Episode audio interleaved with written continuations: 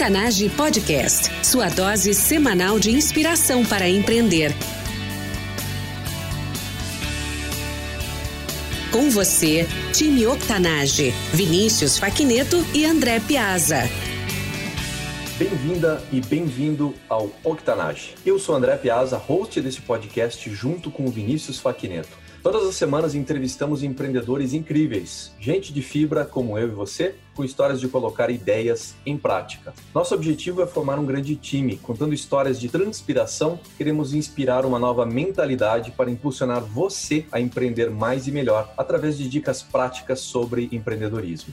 No octanage.com você encontra os recursos mencionados neste episódio: livros, filmes, pessoas e recursos para ajudar você a transformar o seu negócio. Acesse octanage.com/e041 para fazer o download dos recursos deste episódio. Nosso convidado especial de hoje é líder de vendas e marketing digital com mais de 15 anos de experiência em grandes empresas nas quais ajudou a gerar mais de 100 milhões de reais em vendas. Já faliu quatro vezes, foi demitido três vezes, mas nunca deixou de lado o seu propósito de vida e os seus valores: transformar as pessoas na sua melhor versão. Formado em marketing de varejo, pós-graduado em marketing digital pela ESPM. Daniel Vargas, seja muito bem-vindo. Olá, André. Olá, todos os ouvintes do Octanagem, eu quero dizer que é uma honra imensurável estar aqui com vocês neste programa, neste podcast que eu já acompanho desde a sua criação e, na verdade, já acompanho o André e o Vinícius há um bom tempo, desde que trabalhamos juntos em outras empresas aí por este mundo afora. E é uma honra imensa estar aqui com vocês. Muito, muito obrigado pelo convite. Espero poder agregar com a minha experiência, com o meu conhecimento, para ajudar a crescer cada vez mais o Octanage. Daniel, a honra é toda nossa. Estou muito contente de te ter hoje aqui conosco e compartilhar aí a tua experiência com a nossa audiência aqui no Octanage. Para quem ainda não conhece o Daniel, fala um pouco mais sobre a tua vida pessoal e conta alguma coisa que eu não tenha mencionado durante a tua apresentação. Claro, vamos lá. Bom, eu sou natural de Porto Alegre, vivo aqui em Porto Alegre, no sul do Rio Grande do Sul, no sul do Brasil, não no sul do Rio Grande do Sul ainda. Então, no sul deste Brasil varonil, Brasil imenso, e moro aqui desde que nasci. Já tive experiências morando fora do Brasil, morei nos Estados Unidos por seis meses, fiquei na Califórnia lá, curtindo a vida quase que adoidado neste período em que fiquei lá em 2015. Foi muito legal, uma experiência riquíssima que eu vivi no Vale do Silício. Então também tem algumas histórias legais lá, caso vocês queiram, queiram ouvir, a respeito da minha experiência na Califórnia. É muito importante também salientar o time de futebol para qual eu torço, que também tem a ver com empreendedorismo, que é o Grêmio Futebol Porto Alegrense. Eu sou apaixonado por cachorros, sim, sou cachorreiro. Eu tenho uma cadelinha chamada Costelinha. Tenho uma namorada que é a mãe da Costelinha, a Paulinha, e vivo aqui no Rio Grande do Sul, feliz da vida, em busca da melhor versão de mim mesmo, ajudando a transformar as pessoas na melhor versão delas mesmas. Tá dada a letra então, Daniel.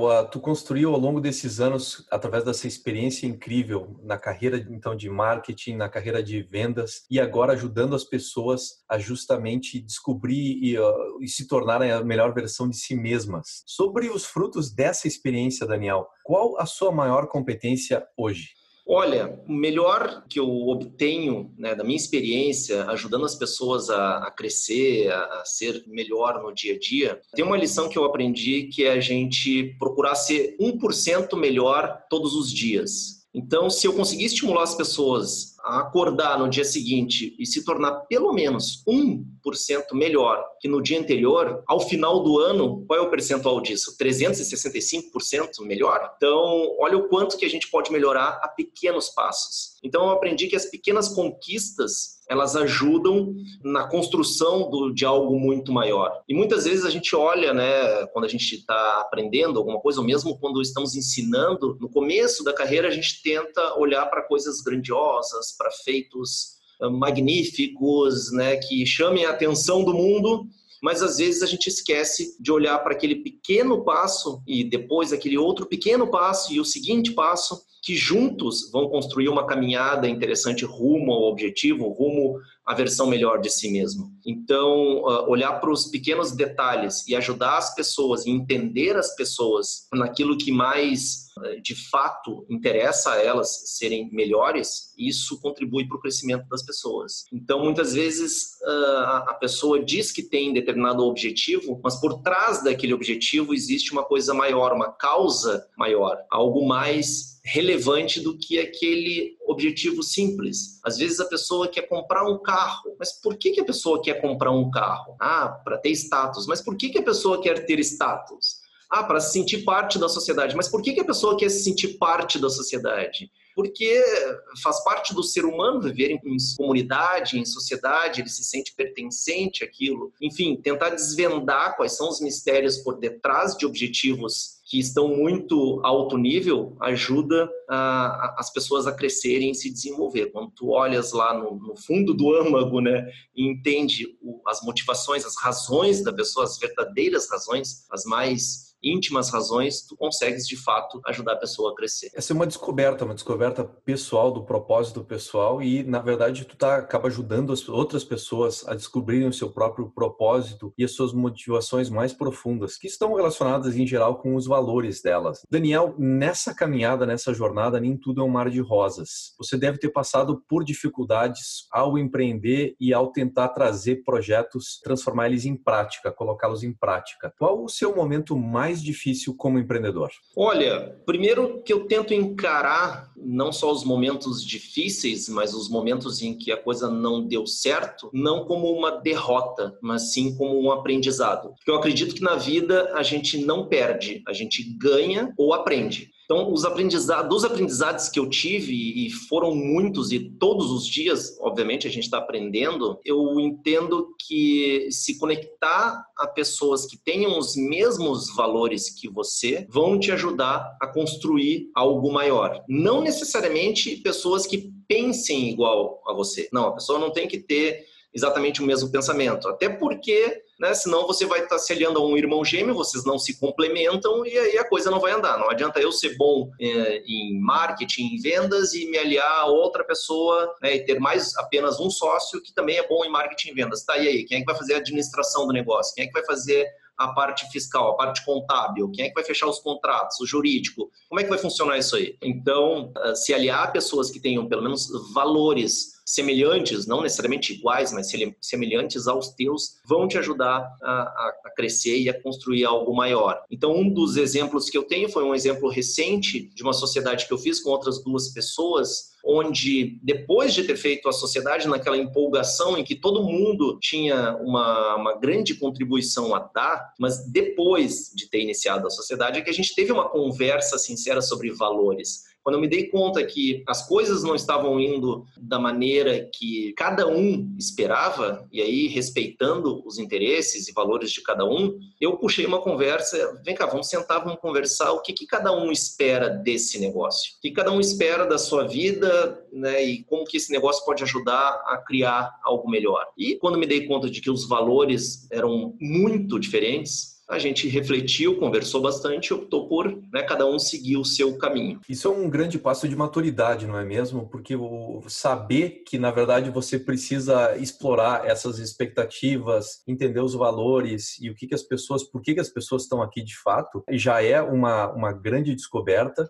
E o segundo, colocar isso em prática e conseguir, na verdade, o, terminar uma sociedade, na verdade, com um aperto de mão, né? E cada um segue o seu rumo numa boa. Isso aí é um grande passo de maturidade. Parabéns por essa descoberta, Daniel, e colocar, na verdade, isso aí em prática, né? Muita gente fala e às vezes a gente não consegue fazer isso acontecer. Falando sobre o seu empreendimento, Daniel, turbine o seu LinkedIn. Qual o problema que você resolve nele? Olha, eu ajudo as pessoas a serem encontradas pelo LinkedIn, seja o motivo que for dessa pessoa. Por exemplo, a pessoa muitas vezes está lá no LinkedIn porque está com interesse em encontrar um novo emprego, trocar de emprego. Enfim, a gente vive num país que tem muitos milhões, né, 13 milhões de desempregados. As pessoas querem encontrar um emprego rapidamente, facilmente, enfim, da melhor forma possível. Mas não só isso. O LinkedIn também ele ajuda as pessoas a melhorar a sua marca pessoal. E aí talvez o emprego é uma consequência disso, uma consequência de uma melhora na sua marca pessoal. E o Turbine Seu LinkedIn nasceu como um experimento de um curso que eu fiz em 2015, que é o Empretec do Sebrae, que aliás eu super recomendo quem quer ser empreendedor, quem já está na vida de empreendedor, faça o curso Empretec do Sebrae.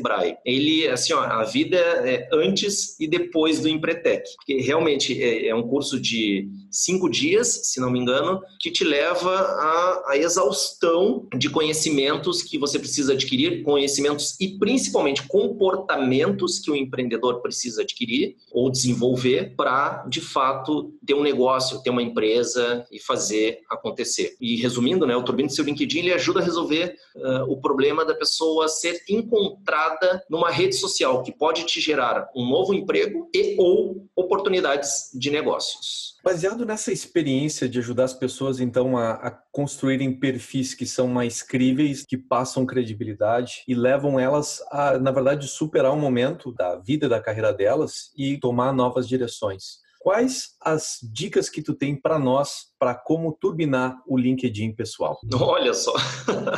Bom, eu tenho algumas dicas, né? E, eu quero começar dizendo uh, uma frase que de cunho próprio, que é o seguinte: a melhor forma de encontrar um novo emprego é ser encontrado por ele. E para ser encontrado por um novo emprego, você tem que ter o seu perfil do LinkedIn minimamente bem preenchido. A começar pela foto. Né? A gente não pode colocar a mesma foto que a gente usa no Facebook ou no Instagram lá no LinkedIn, a não ser que seja uma foto profissional, alguma coisa nesse sentido. Mas normalmente a foto do perfil do, do Facebook é a pessoa com um chopp na mão ou na balada ou de roupa de praia, o que for, e tá tudo certo. Para Facebook, tá tudo certo, porque o Facebook é uma festa. O Facebook né, é uma reunião de amigos, é uma rede social mais ampla, não, não tem um nicho específico. Já o LinkedIn, a gente está falando de uma rede social profissional, uma rede social que pode te ajudar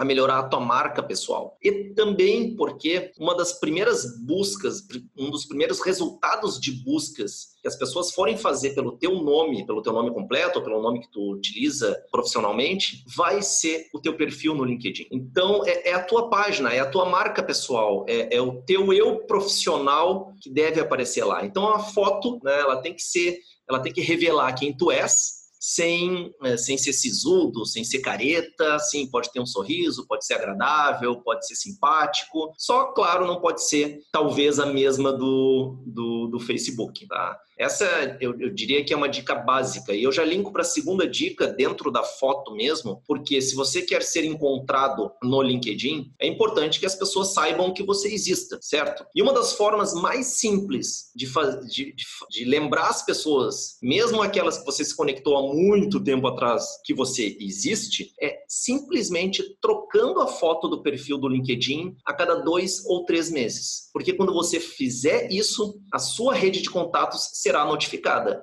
E aí alguém que não que há muito tempo atrás não conversava contigo vai ser notificado por aquela nova foto do André Piazza, do Vinícius ou do Daniel. Vou dar uma olhada. Aproveita e já dá uma olhada no perfil do LinkedIn. Ou seja, é uma dica extremamente simples, mas que ajuda a ativar a sua rede. Uma terceira dica é conectar pessoas à sua rede de, do LinkedIn. Você, quantos amigos, aí eu faço uma pergunta, quantos amigos vocês que estão nos escutando aqui têm no Facebook?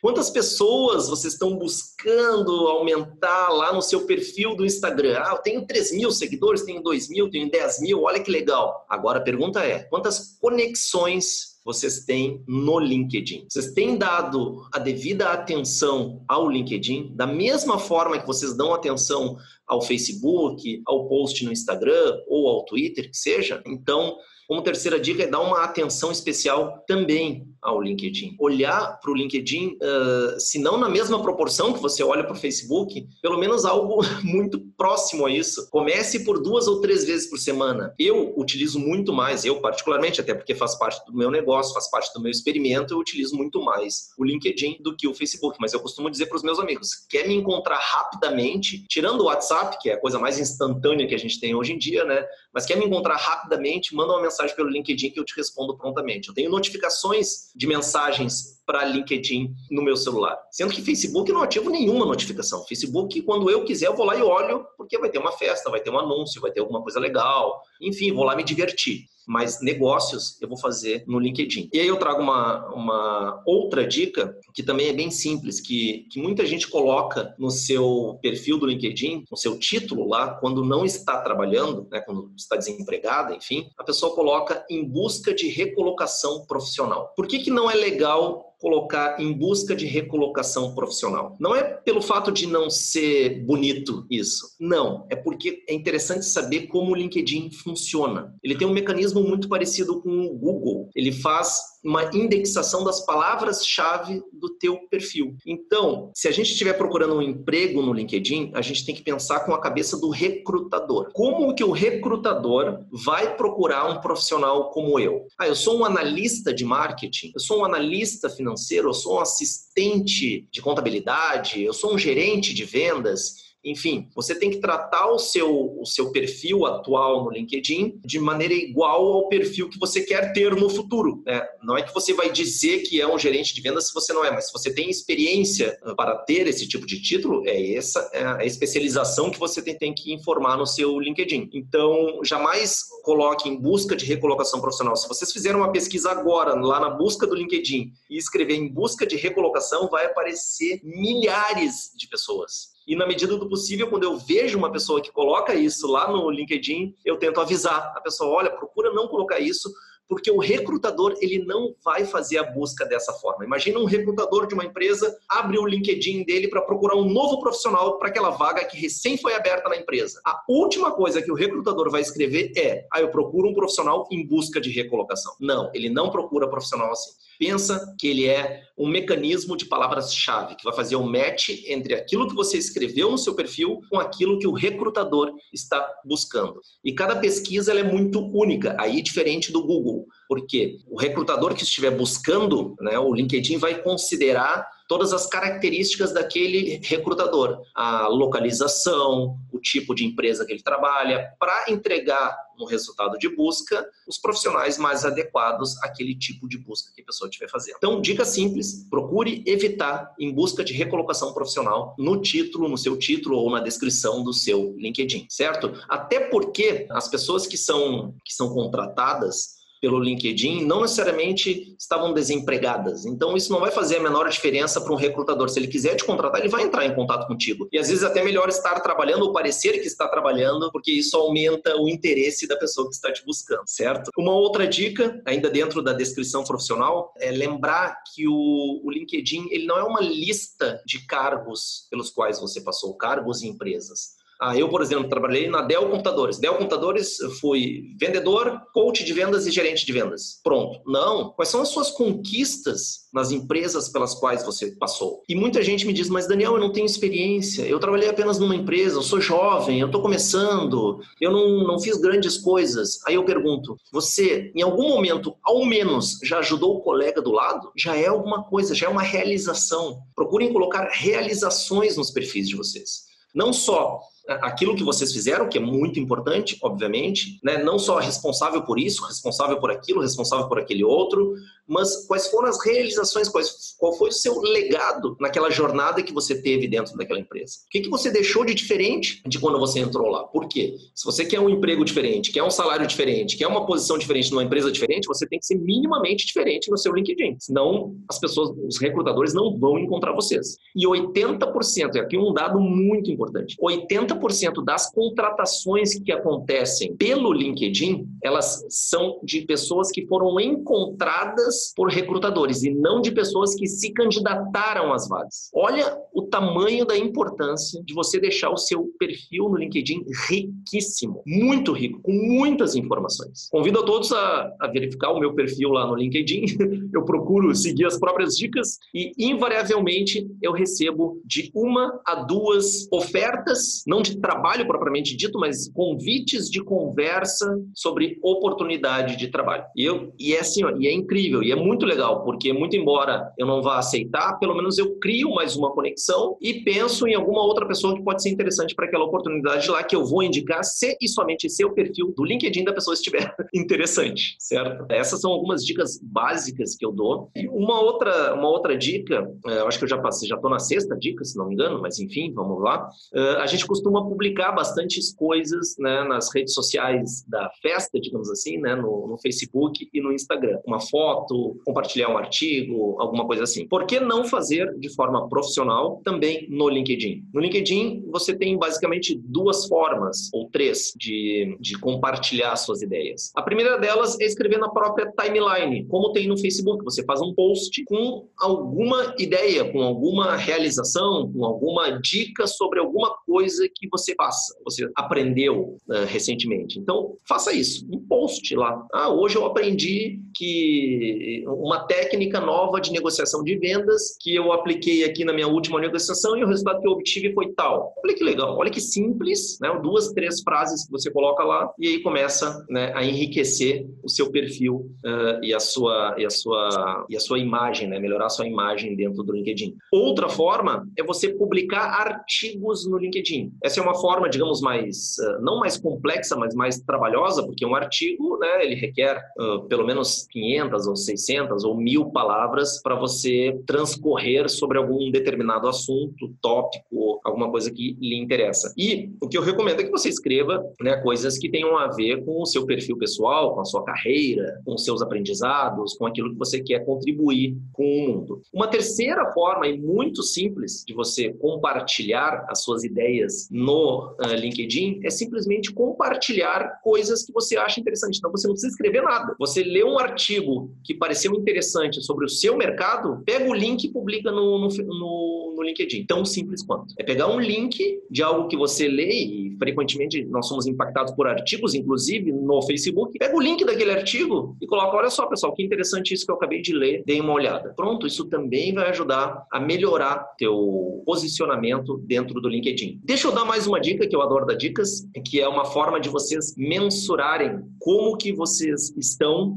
atuando no LinkedIn, que se chama Social Selling Index, é o SSI. Não sei se todos vocês já tinham conhecimento ou não, mas uh, coloquem lá na busca do Google Social Selling Index ou SSI LinkedIn, que vai levar vocês para dentro de uma página que é o Sales Navigator, que é a ferramenta de, de vendas e CRM do LinkedIn. Sales Navigator é um capítulo à parte que a gente poderia ficar 14 horas falando sobre o Sales Navigator, de tão fantástica que é essa ferramenta, mas deixa assim. Lá você vai ter a possibilidade de verificar o seu score. Então você tem um score que vai de 0 a 100. E o seu score ele vai te dar se você está entre os melhores da sua rede, entre os melhores do mercado, como é que está a sua nota de Social Selling Index. E é a sua capacidade de, de fazer o social selling, né, a venda social, que o LinkedIn né, nada mais é que uma grande rede profissional que te possibilita não só encontrar um novo emprego, te possibilita fazer negócios. E se você tem um negócio negócio, tem uma empresa, é um profissional liberal, autônomo, vende qualquer coisa, certamente os seus clientes estão lá no LinkedIn. Basta você usar os mecanismos de busca do LinkedIn, né? Você vai lá na, no campo de busca do LinkedIn, por exemplo, você vende um software uh, de contabilidade. Você pode vender isso para quaisquer empresas, né? Que precisam ter contabilidade, você, ou um software de gestão de vendas, ou qualquer coisa que você venda. Você vai lá e procura o profissional que pode ser beneficiado com o seu produto produto ou serviço. E aí você vai construir um mailing.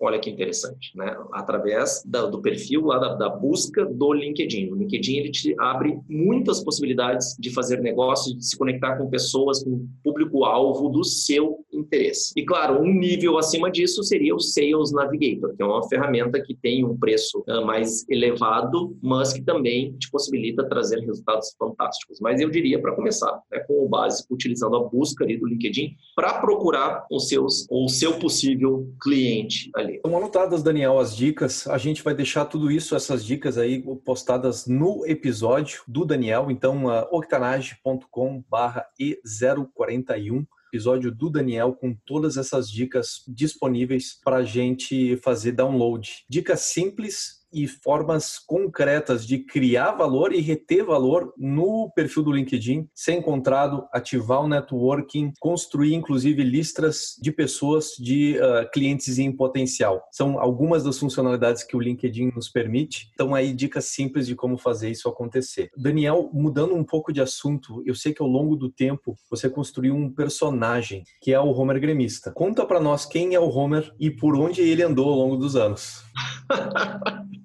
Vamos falar, como eu falei logo no início, né? Eu sou gremista, torço para o Grêmio Futebol Porto Alegrense aqui da minha terra, sou fanático pelo Grêmio, respeito as outras torcidas, obviamente. Mas como é que surgiu o Homer Gremista? Ele é de criação de um grande amigo meu, Leonardo Forest, em que quando nós íamos para os jogos do Grêmio, a gente carregava conosco um, o desenho do Homer Simpson com uma camisa do Grêmio e a tradicional caneca de chopp. E isso era pendurado lá nas arquibancadas do Grêmio para ficar visível visível para todo mundo. Só que aí o Leonardo teve uma ideia, uma sacada muito legal. Né? Ele sabendo que eu ia viajar, à época eu ia para Londres, onde está o Vinícius? Eu ia para Londres. E ele falou: por que tu não leva o Homer Gremista? Olha, por que não levar o Homer Gremista? Levei como se fosse um amuleto de sorte. Né? Era uma viagem internacional, se não me engano, minha primeira viagem internacional, ia direto para Londres. Olha que legal. E lá em Londres, eu tive a sacada de começar a fotografar o Homer Gremista em pontos turísticos. Então ele passou passou lá pela London Eye, pelo, ah, por, por, tudo, pelo Big Bang, pela Tower Bridge, ele passou por, pelo metrô, ah, por tudo que é lugar. Então,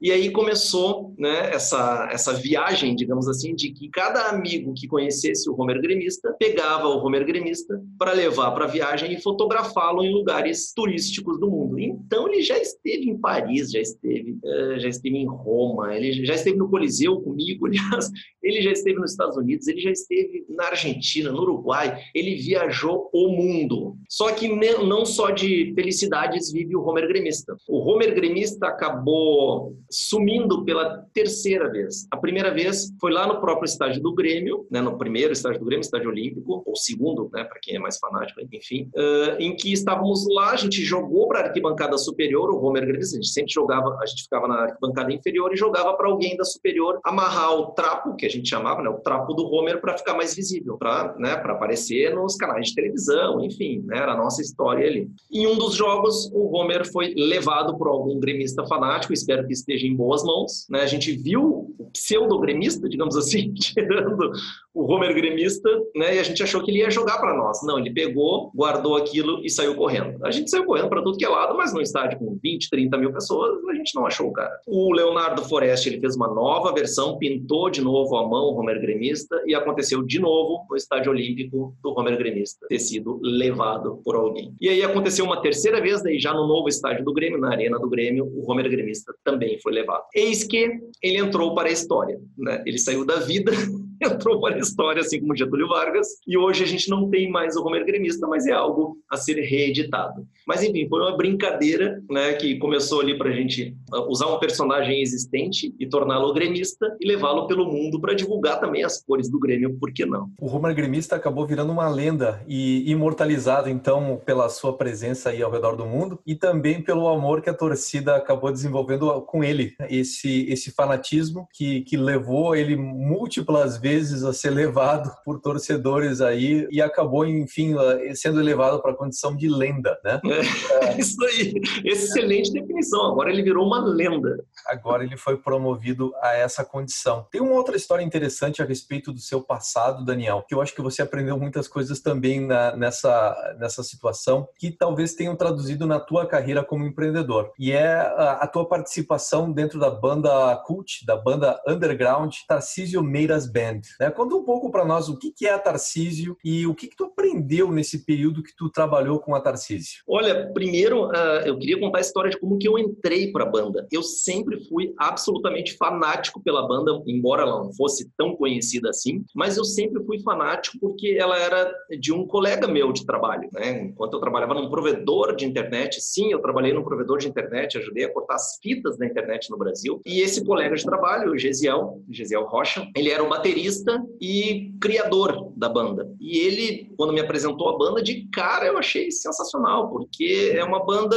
que tem muita irreverência, uma banda que satiriza muita coisa, é uma banda de né, que um bom humor elevadíssimo. Então eu né, por ser um cara bem humorado, de bem com a vida e gostar de, de, curtir bastante as coisas, eu me identifiquei de cara com a banda e passei a escutar e decorar as letras tal. Até que teve um, uma festa de final de ano da, da, empresa, num bar em que teve uma banda lá que fez o seu show, tal, não era Tarcísio Meiras Bento, e a banda saiu e deixou os instrumentos ali e, e, continuou tocando o som ambiente. Lá pelas tantas, eu subi ao palco, né, tava tocando uma música do Guns N' Roses, uh, eu subi ao palco e cantei a música do Guns ali junto com o som ambiente. Esse meu colega, o Gesiel, baterista e criador da Tarcísio Meiras Band, ele gostou do que viu e me convidou para ir a um ensaio ensaio da Tarcísio Meiras Band. Eu, como assim, cara? Eu vou a um ensaio da Tarcísio? Não, não, como assim, cara? Fui a um ensaio, eu achei que eu ia lá só para assistir os músicos tocando. Ele falou: não, não, pega o microfone aí e faz o que tu sabe. E eu, mas, cara, eu não sei.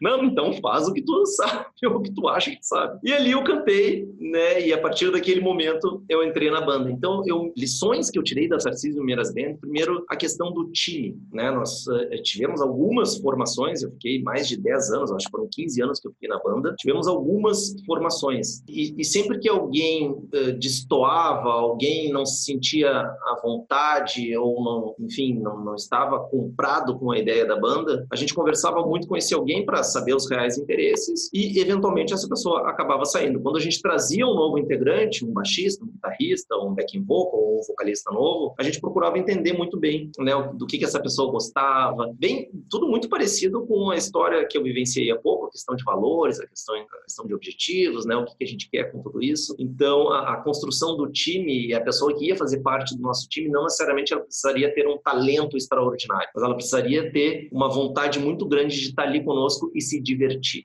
E nos negócios de vocês, se vocês não se divertirem, a coisa não vai andar. Porque estresse e problema nós resolvemos todos os dias. E parece até um clichê aqui, mas o fato é, é que se você não se divertir no seu negócio, no seu trabalho, e sendo empreendedor, que te consome muito mais horas do seu dia do que trabalhando para uma empresa, a pergunta é quando que você vai se divertir? Então faça do seu trabalho uma diversão. Claro, né, não vai fazer do, do trabalho, a não ser que seja uma banda assim de bom humor ou alguma coisa do ramo, né?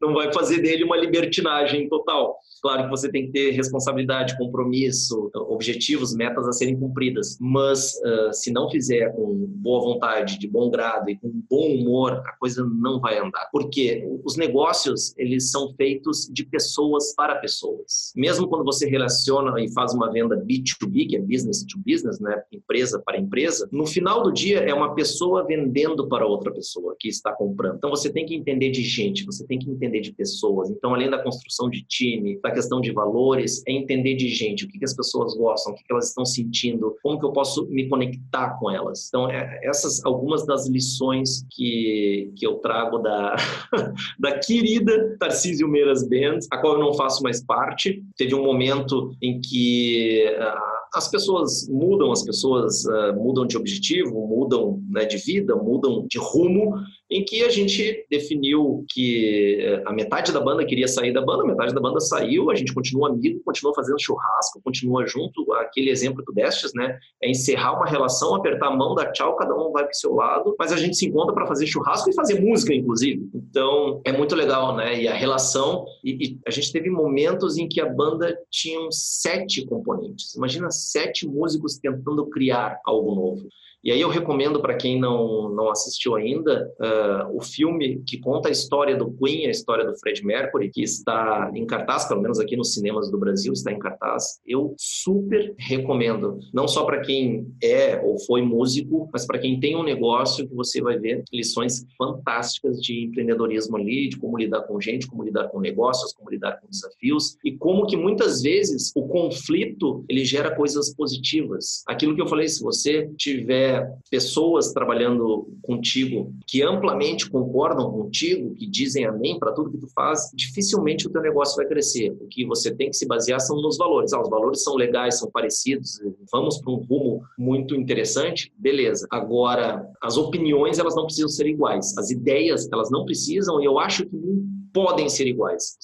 Entendo eu que o conflito saudável, obviamente, o conflito saudável precisa ser gerado para que novas ideias dali surjam. Super legal a tu mencionando isso, que como a importância dos soft skills, que são basicamente a atitude, que é essa energia do tipo eu estou aqui e eu estou aqui para participar os valores estão alinhados e eu estou me divertindo com, com essa história toda, né? Então é uma outra proposta para justamente trabalhar junto, colaborar, absorver as, as diferenças que tiver na, durante o processo criativo, mas continuar firme e dar sequência, porque, enfim, tem aquele alinhamento que é muito mais básico e a gente vê aqui na, na entrevista toda, né? De valores, comprometimento, de atitudes e, e tudo mais. Então, isso, isso de fato é uma coisa importantíssima aí para a gente levar para os nossos projetos pessoais e é alguma coisa que a gente também experimenta aqui no Octanage, né? Eu, eu e o Vinícius, eu em Austin, o Vinícius em Londres. Além da distância geográfica, a gente sabe que o processo colaborativo é um processo de, de criação e, e acontecem muitas ideias e saber, na verdade, atuar e jogar com a ideia da outra pessoa e construir em cima ou redirecionar é uma das habilidades básicas nossas aí que a gente vive na, na base diária, né? E quando quanta ideia boa foi construída junta. Não, não, foi, não foi só a ideia minha, foi na verdade a, a conversa, o relacionamento e a atitude, a ideia de perseverar, de, de, superar o obstáculo, de achar alternativas quando não uma solução não existe ainda. Então, essa é a nossa experiência também no Octanage. Transicionando agora, Daniel, para o jogo rápido. Qual o hábito pessoal e diário que mais contribui para o teu sucesso? Tomar banho gelado. Daniel, você já testou a crioterapia? Não, não testei. A crioterapia é esse processo em que tem uma câmera e uma, uma câmara em que uh, eles colocam uh, nitrogênio, eles usam nitrogênio gasoso para justamente uh, baixar a temperatura. E o corpo fica exposto durante a, a, essa temperatura mais baixa durante três minutos. E é justamente para intensificar esse processo do banho gelado. Então é, é, algo que várias pessoas aí estão fazendo. Eu na verdade eu sou entusiasta do, do banho gelado e foi assim que eu comecei e acabei então movendo para a crioterapia que além de ser mais rápido, ele tem essa vantagem de ser um processo processo também menos intenso, né? Do, do ponto de vista, ele é mais intenso nos resultados, ele só é menos, uh,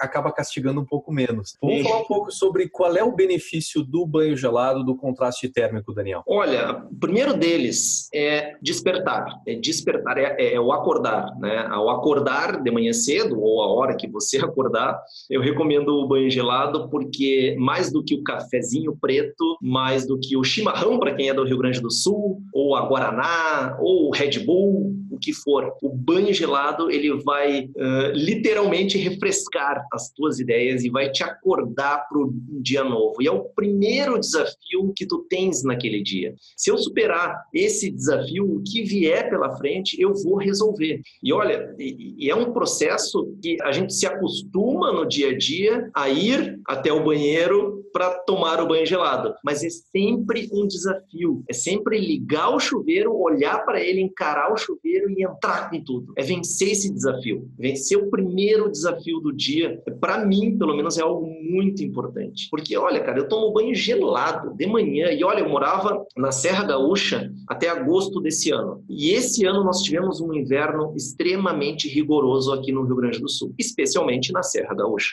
O dia que eu tomei banho, o banho mais mais gelado da minha vida foi quando eu acordei e a temperatura estava marcando um único grau e ainda assim eu fui encarar o desafio do banho gelado, em que obviamente eu acordei como nunca e superei esse desafio. Eu estava pronto naquele dia para o restante do dia tocar o barco, mas é muito importante. Outros benefícios que ele traz é, é ele evitar uh, ou, ou te ajudar, melhor dizendo, a descarregar o estresse. Então imagina, tu já sai, tu já teve uma noite de sono reparador, tu já uh, enfrentou aquele desafio, ele te ajuda a esfriar a cabeça e manter ela fria por alguns momentos. Ele também te ajuda a emagrecer, para quem está né, tá nesse processo, eventualmente, também te ajuda a emagrecer. Ele também, inclusive, te ajuda a, a diminuir o risco de depressão, isso é muito importante, e a gente vive nesse mal do século, né? O mal do século é a depressão, então uma das, das técnicas que eu recomendo é o banho gelado, ele te ajuda com isso também. Ele, enfim, ele te proporciona esses benefícios e outros tantos que te preparam uh, para o dia dia te preparam para encarar tudo que é desafio e eu não abro mão do, do banho gelado. Eu, depois que eu descobri, eu descobri há cerca de um ano e meio, eu não consegui parar. E encarei mesmo nos dias mais frios. Assim, o, tu resumiu de uma forma bem legal uh, os benefícios. Isso aí é uma coisa histórica. Por exemplo, quando Shackleton estava indo conquistar a Antártica, ele acabou justamente ele percebeu que o, a equipe dele precisava de uma motivação porque era muito frio o, e precisavam começar então enfrentando o dia. E os desafios lá são todos enormes especialmente numa época em que os recursos eram limitados especialmente para lidar com a questão da temperatura. Então o Shackleton ele motivava os homens dele de manhã de ele fez uma brincadeira né? A pessoa que conseguisse acertar a temperatura daquele dia ganhava, ganhava um prêmio, uma vantagem dentro do, do dia. Então era a forma que ele encontrou de empurrar o pessoal para fora de casa e pegar já no início da manhã uma, aquele ar gelado e justamente enfrentar a psicologia toda, enfrentar o primeiro desafio do dia, porque virão muitos. E a, a brincadeira tomou corpo e eles passaram meses fazendo essa brincadeira aí, é uma das técnicas clássicas do, do Shackleton. E para nós, a gente que é, que é o pessoal urbano, a gente perdeu um pouco esse contato com a natureza e com, com a humanidade que precisava enfrentar o frio e a adversidade de uma forma diária. Então, o, o, banho de manhã gelado justamente tem esse poder, porque ele, na verdade, o, a, a, gente consegue resistir melhor, mas o desafio de ligar a ducha e vir aquela água fria, ela persiste e, e te acompanha a vida inteira. Então, assim, é um sim diário que você está dando, na verdade, à vida e é um sim diário que você está dando a aceitar e enfrentar suas dificuldades. Muito bem posto, Daniel. Falando sobre isso, né? Uh, eu acabei de mencionar o Shackleton. Uh, quem é a pessoa que você utilizou como modelo e inspiração para a tua trajetória pessoal? Olha, uh, foram várias pessoas, pensadores de livros, enfim, de, de N campos da, intelectuais e tudo mais. Porém, em 2015, eu fui apresentado, digamos assim, a um empreendedor brasileiro uh, e um cara extremamente focado em vendas. Mas não só isso, um cara que é extremamente simples, acessível, é, direto, né? Ele te dá um feedback, aqueles feedback soco no estômago, né? Que dói na hora, mas é um feedback sincero, direto e que te ajuda a crescer. E é um cara que, mais do que tudo isso, ele compartilha conhecimento quase que diariamente de forma gratuita, o que é louvável, assim como vocês da Octanágio, que eu acho fantástico uh, compartilhar coisas que vocês sabem e também coisas e experiências né, que, uh, que os convidados de vocês têm para compartilhar. Isso para mim é louvável e ajuda o mercado a crescer, ajuda as pessoas a se transformarem na melhor versão delas mesmas, obviamente. E o nome do cara é Ricardo Jordão, ele é o Ricardo Jordão Magalhães. Ele tem um canal no YouTube com mais de mil vídeos, ele está no Instagram também, no LinkedIn, obviamente. Ele é especialista em vendas, mas ele diz que ele trabalha no nicho do chacoalhão. ele chacoalha a vida das pessoas para sai daqui, sai desse lugar, te move e vai fazer alguma coisa de bem. E algumas coisas que ele compartilha são muito interessantes. Uh, ele fala, ele convida as pessoas a pensar pequeno. Como assim? As pessoas estão se perguntando, como assim pensar pequeno? Cara, eu tenho que pensar grande, eu tenho que pensar que eu vou, eu vou montar um negócio, vou montar uma loja, ela vai ser maior que a Netshoes, vai ser maior que a Amazon. Que pensar imensamente grande, tem que ser fantástico. Sim, tem que ser, ok.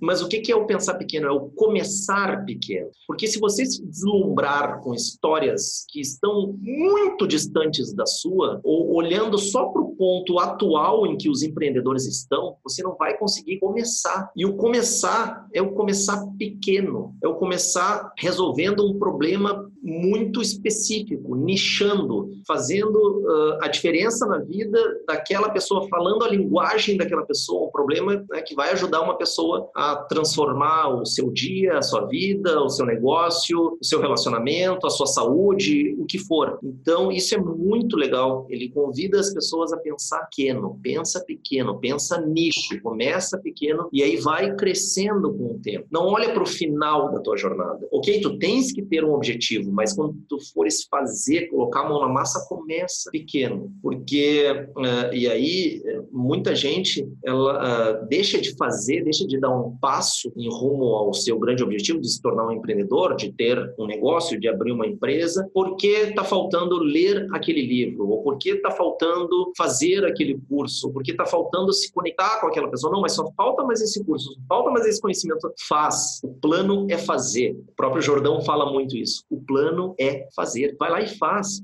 E você vai aprender com isso. E quando você estiver aprendendo, você vai se conectar com outras pessoas que vão estar dispostas a te ajudar. Então, pense pequeno, execute e faça. Plano é fazer. Excelente dica, então, focar na execução e, de fato, o, a minha experiência com o Ricardo Magalhães é justamente isso, ele te dá um chacalhão de cara, né? O estilo é. dele, a abordagem toda, então assim, um cara que realmente está 100% imerso na realidade e nas dicas que ele está dando para o público. Uma das coisas que tu mencionou na tua apresentação, Daniel, foi a parte da tua família é uma pet, que é a costelinha. Queria saber se tem uma dica de prato vegano para os nossos ouvintes. Olha só!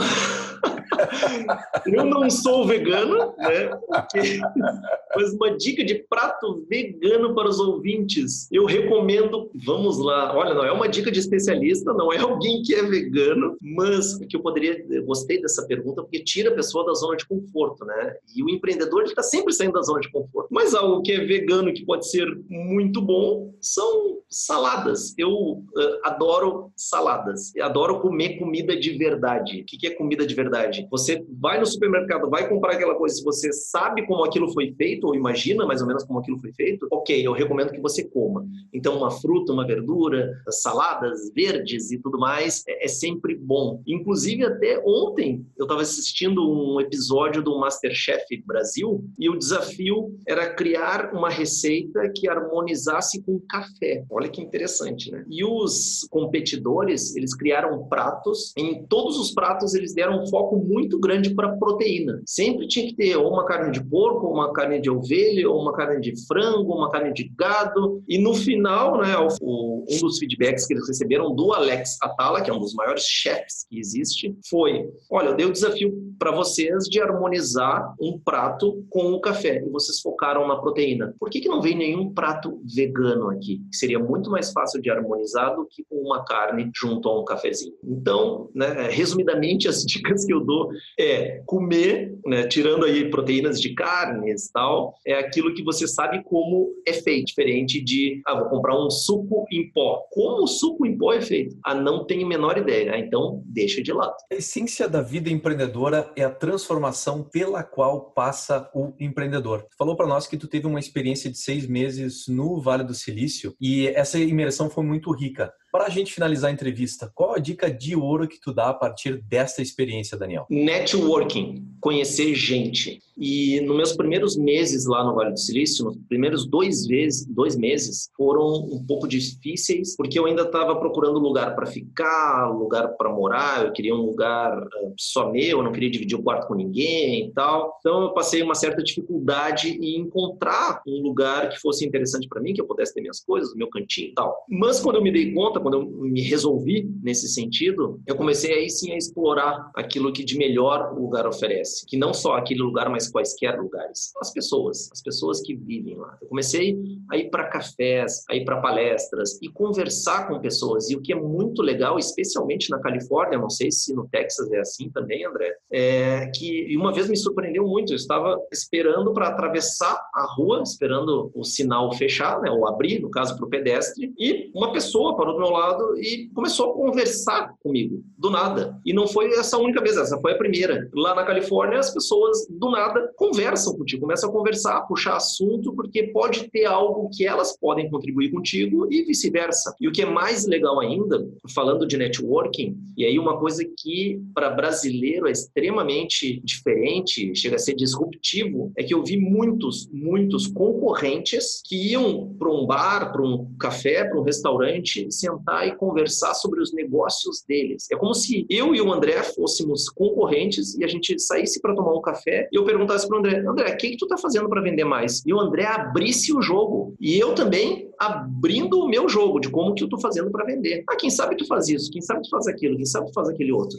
E isso abriu a minha mente de um jeito de que, primeiro, o mercado é infinito, tem espaço para todo mundo. E segundo, cada um é um ser único. Se eu estou vendendo um produto que ajuda as pessoas a melhorar o perfil no LinkedIn, não quer dizer que o outro que esteja vendendo não seja bom também. Talvez as pessoas se identifiquem com o meu e vão lá e comprem o meu, beleza. As pessoas se identifiquem com o outro, vão lá e compram o outro, beleza. No final, o mercado vai estar tá aquecido, o mercado vai estar tá funcionando, porque ele é infinito, tem espaço para todo mundo e cada um é um ser único, com uma mensagem única, com, uma, com um estilo único, com uma solução de um problema específico que um resolve, outro não resolve, tem espaço para todo mundo. Então, o networking e a, eu diria, eu posso chamar de a concorrência colaborativa foram as grandes lições que eu tirei do Vale do Silício. Time Octanage nós somos a média das pessoas com quem mais convivemos. E hoje você esteve aqui comigo e com essa pessoa incrível que é o Daniel Vitola de Vargas. Acesse octanage.com